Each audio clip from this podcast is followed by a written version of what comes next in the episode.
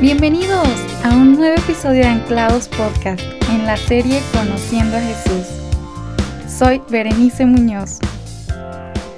¿Cuántas veces nos encontramos en situaciones en donde es puesta a prueba nuestra paciencia y dependencia de Dios y lo único que hacemos es luchar en nuestras propias fuerzas y sale a relucir nuestro yo vengador?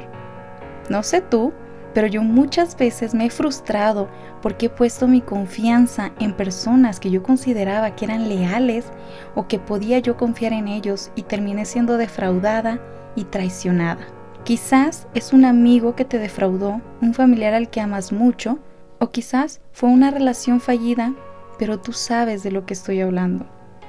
Bueno, pues hoy vamos a estudiar el momento en el que Jesús experimentó esto mismo y tal como se llama nuestra serie, vamos a conocer a Jesús a través de estos versículos.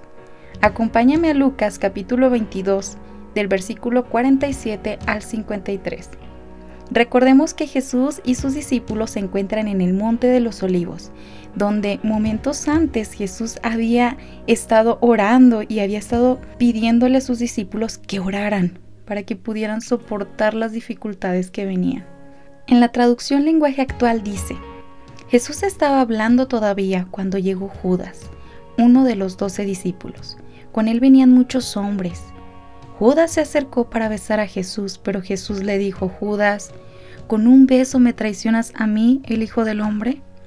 Cuando los discípulos vieron lo que iba a pasar, le dijeron a Jesús, Señor, ¿los atacamos con la espada?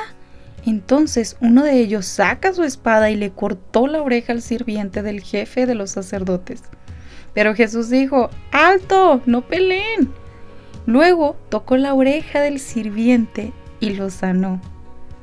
Los que habían llegado a arrestar a Jesús eran los sacerdotes principales, los capitanes de la guardia del templo y los líderes del pueblo. Jesús les dijo, ¿por qué han venido con cuchillos, palos, como si yo fuera un ladrón? Todos los días estuve enseñando en el templo delante de ustedes y nunca me arrestaron.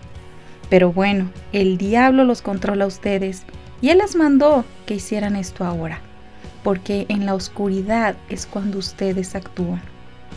Aquí vemos dos reacciones totalmente diferentes.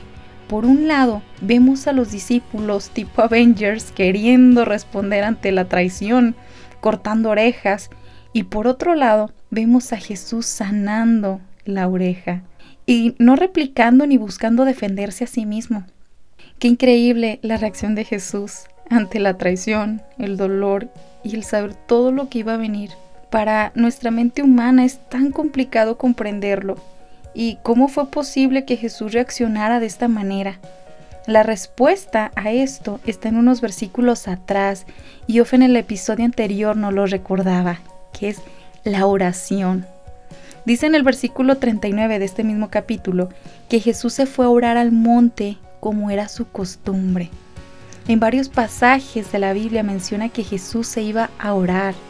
Imagínate, él siendo Dios necesitaba orar. Ahora nosotros, ¿cuánto más? Él vivía una vida de oración y era fortalecido. Y mientras oraba esa noche, él sabiendo lo que iba a suceder unas horas, unos momentos eh, más tarde, le dice a su padre, Padre, no se haga mi voluntad sino la tuya. Jesús sabía que uno de sus amigos más cercanos le iba a traicionar. Y aún a pesar de eso, le amó, no tratándole de manera diferente y no le despreció. Él sabiendo que momentos más tarde lo traicionaría, lavó sus pies y compartió el pan con él. Mientras que los discípulos sacaban el Avenger que llevaban dentro, uno de ellos, al querer tomar venganza por su propia mano, saca su espada para defender a su maestro y le corta la oreja a uno de los hombres que estaban aprendiendo a Jesús. Lucas no revela el nombre de este discípulo, pero en Juan 18:10, cuando relata esta misma situación, este mismo momento, nos menciona que fue Pedro. Ay, Pedro, en estos momentos defendiendo a su maestro y momentos más tarde lo niega.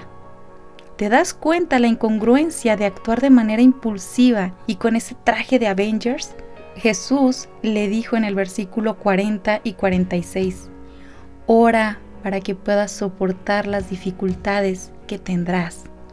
Anclados, vamos a pasar por desilusiones, traiciones. Muchas personas nos van a lastimar y otras van a hablar quizás calamidades acerca de nosotros. Pero queridos, no busquen la venganza, sino dejen que Dios se encargue de castigar a los malvados, pues en la Biblia nos dice, a mí me toca vengarme, yo le daré a cada uno su merecido. Romanos 12:18. Hoy Jesús nos vuelve a recalcar y pon tu nombre ahí, Fanny, Juan, Perla, Carlos, como tú te llames. Y dice, Berenice, ora para que puedas soportar las dificultades que tendrás. En la oración somos fortalecidos y es cuando entregamos el control de nuestras vidas a Dios, aceptando el propósito que Él tiene para nuestras vidas y recordando que a los que aman a Dios todas las cosas les ayudan a bien. Esto es, a los que conforme a su propósito son llamados. Romanos 8:28. Y es entonces cuando podemos decir como Jesús, Padre, que no se haga mi voluntad sino la tuya. Cuesta rendir nuestra voluntad, nuestro instinto de vengar por nuestros propios méritos, nuestros eh, propios impulsos, ya sea por alguna persona a la que amamos y la han lastimado o cuando nos lastiman a nosotros. Pero recuerda la reacción de Jesús. Entregó su voluntad, su derecho a vengar por su propia mano y decidió cumplir el propósito de Dios, aun cuando él sabía que al hacerlo le llevaría a la muerte y muerte de cruz. Oro por ti que estás escuchando este podcast que seas alentado a tomar tiempo a solas con el Señor, que aumentes ese tiempo de oración cada día y si no lo estás tomando, que continúes o inicies ese tiempo de oración y busques ser fortalecido. Y en la próxima vez que tengas una situación difícil, puedas vencer el deseo de sacar tu espada, tu Avenger interior y cedas el control al Señor sabiendo que Él conoce todas las cosas y a su tiempo Él te hará justicia. Anclados, me despido de ustedes y les mando un fuerte abrazo y espero que haya sido de bendición este tiempo y compartas con otros nuestra serie Conociendo a Jesús. Recuerda que puedes seguirnos en nuestras redes sociales, búscanos como Jóvenes Anclados. Cada lunes tenemos un episodio nuevo a las 5 de la tarde.